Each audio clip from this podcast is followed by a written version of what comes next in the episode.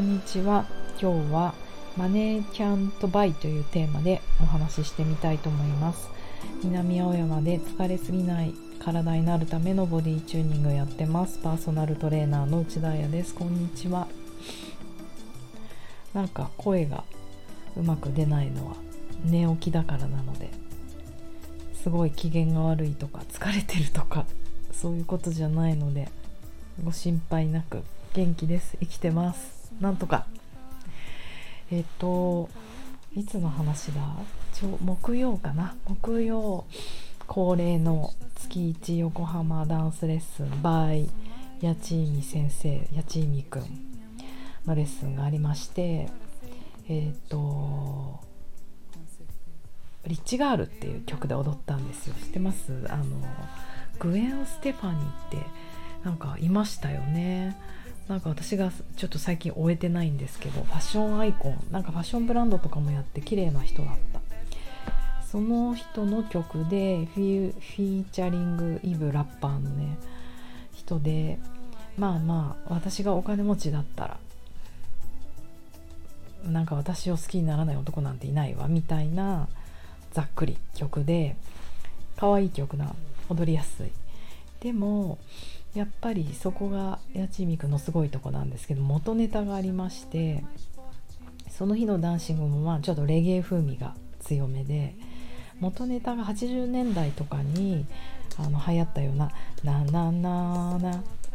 なななな」っていう、えー、と元歌が何ていう人たちなんだっけ？ルーシー・リューミッチー・ワンっていう人たちでなんかねやっぱこっち好きなんですよね私こう多分自分が一番レゲエをなんかちょっと素敵かもと思って聴き始めた頃の、まあ、一番自分がアホみたいにクラブ行ってた頃によくかかってた曲のような気がしてでえっ、とちょっとかけちゃおうかな。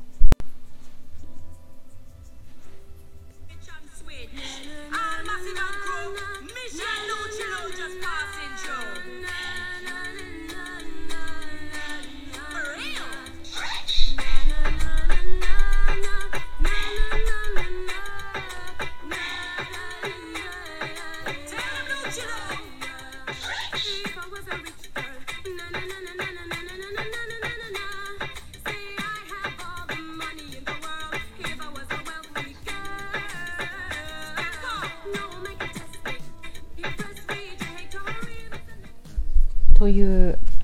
なんか思いっきり出だしだけですけど、まあ、こんなねちょっと懐かしい感じのリディムで。でその中でマネーキャントバイマネマネマネマネマネキャンバイみたいな感じで出てくる。なんかレゲエの曲ってこのマネーキャントバイって言葉がねよく出てくるんですよ。まあどんどんマニアックになっちゃうけどパパ B パパボーンパパ B さんって人がいてその人のマネー「Can't Buy」って曲も素晴らしいんですけどまあまあそれを聞きながらね「マネーキャントバイ何が買えないんだろう」ってまあリッチガールもそうじゃないですか。まあ私も合格力ないのでバッて聞いたらそういう特徴的な言葉しか拾えないから。なんだろう何が買えないんだっけ？って思いながらずっと踊ってたんですよ。まあそんなこと考えて踊ってるから順番覚えられないんだけど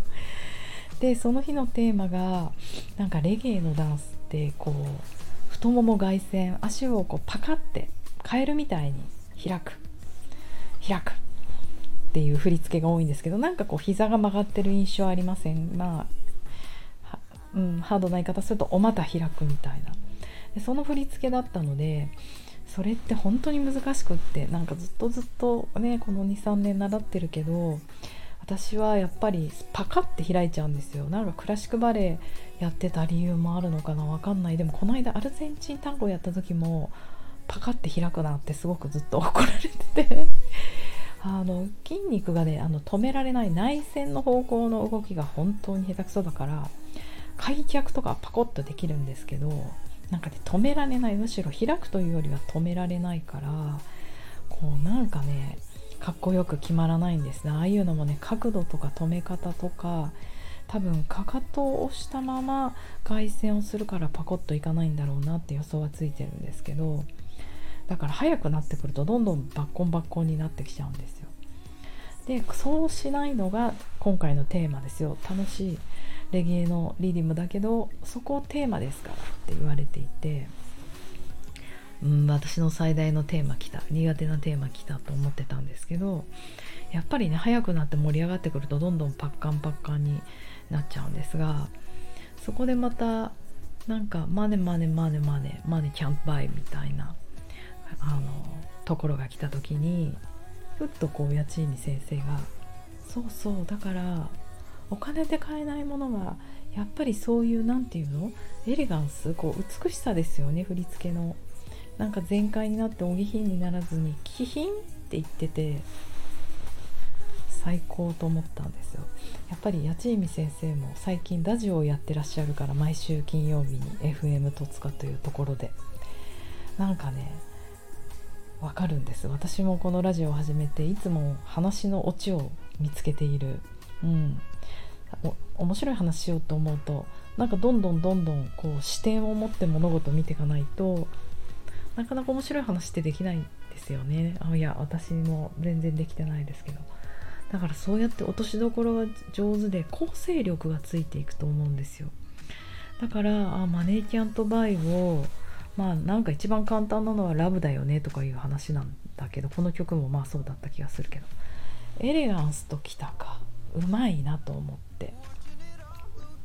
痛くこういいお土産を持って帰った。ですよね。そっかそっか。今日はエレガンス。うん。そして私はあのエレガンスを得られてない。書いてもないし得られてもないと思ってまた頑張ろうと思ってやる気になって帰ってくるんですけどなんかちょうど自分もそう思ってることがいっぱいあって何とかラジオであの言ったかもしれないですけど結構ね YouTube 見ちゃってて最近。あの自分が旅に出ようと思っていたからもう旅の雑誌とかって今ないんですよね。ルルブとかねそういうのも見たけど最新号が出てない。最新号がだいたい2年前なんです。あのマップルとかルルブとか世界中の地球の歩き方も。それはそうですよね。皆さんが海外渡航を今してないから出版社だってああいうのアップデートできないとしても売れないから。だから2年前で情報が終わってるからじゃあ最新の海外情報知りたいなと思ったら YouTube で見るとやっぱりこのいわゆるトップ YouTuber と言われてる子たちが、まあ、ビジネス系のビジネス系イコールうんなまあ、お金持ってる、ね、ビジネス系じゃなくても持ってる人いるか。でもそのその子たちがこのコロナ中に結構海外に行っていて、うん、まあこれが最新情報ってことだよねと思って見ると、うん、やっぱりみんな派手に。パリ行ってクリスチャン・ディオールで100万買っちゃいましたドッカーンみたいな。それをこうホテルで開封の儀式を見せるとか。まあそれはそれは派手な様子でね。まあそれも面白いですよね正直言って。だって他の人たちができないこと海外に行くってことすらできないし。さらに100万ディオールで買うルイ・ヴィトンで買うロエベで買うとかなかなかできないから。なるほど。こんなことをこの人たちがやっていたのか。まあそれが最新情報なのかと思って見ていて。だから人気なんだろうな。人がやれないことをやってるからと思うんだけど、まあ、それをきっかけにねすごいそのビジネス YouTuber の男の子もまあ女の子も、うん、女の子もね元ホステスさんとかキャバ嬢の人たちとかが結構多くってまあいわゆるビジネスマンじゃないですか。今 YouTuber で食べてってるけどやってないみたいな。でそういう子たちがまた2人で対になってコラボ動画にした方がもっとアクセス数が上がるから。なんか素敵なフランス料理とかそういうものを日本で食べに行くんだけどそうねあんまりちょっとネガティブな話にしたくないけどまあ一視聴者として見たのは買い物動画とかねそういうのはまあ面白い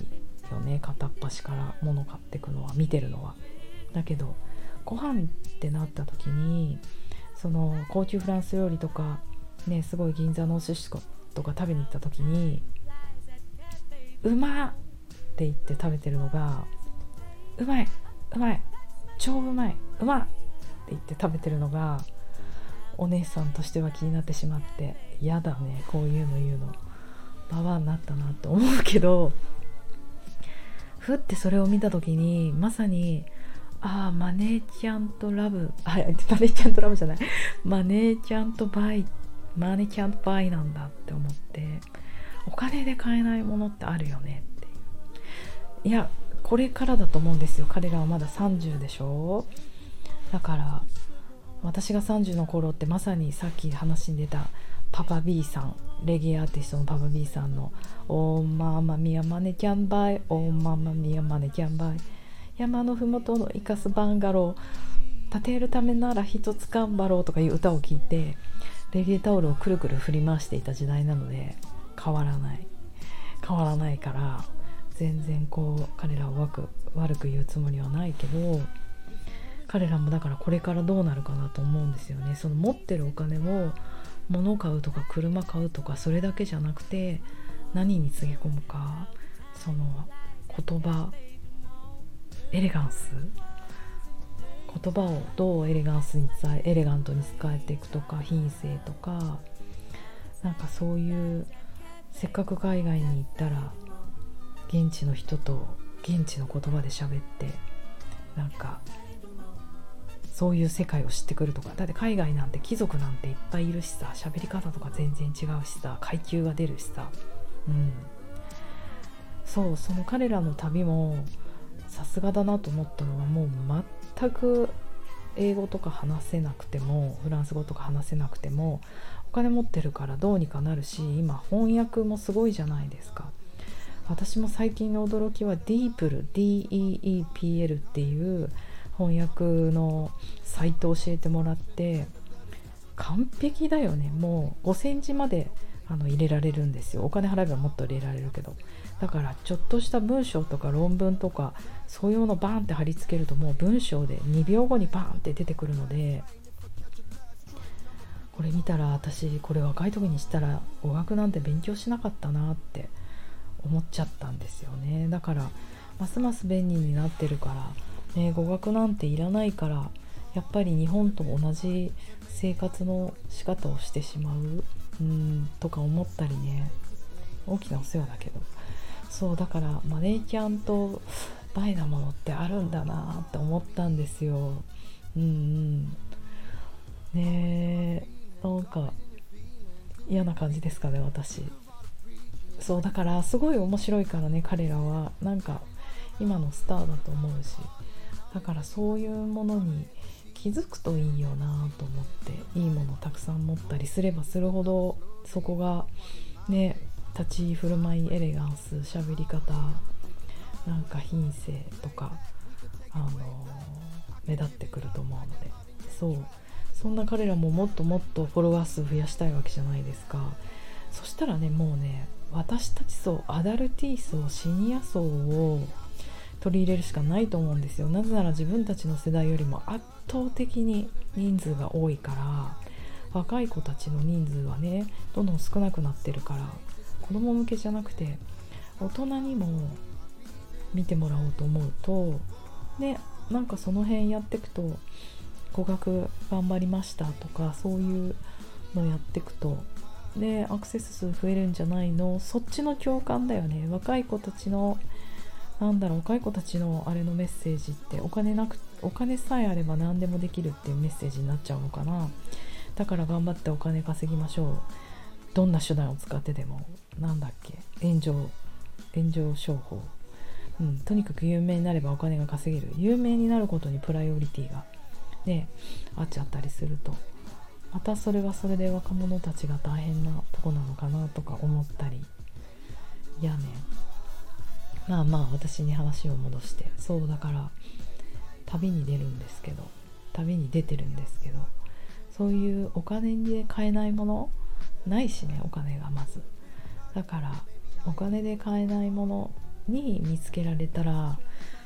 いいな。いいな。本当。I'm not a rich girl but I'd like to find something money can't buy. ってバリバリ英語ですけどね。頑張ります。皆さんも良い週末をお過ごしください。じゃあね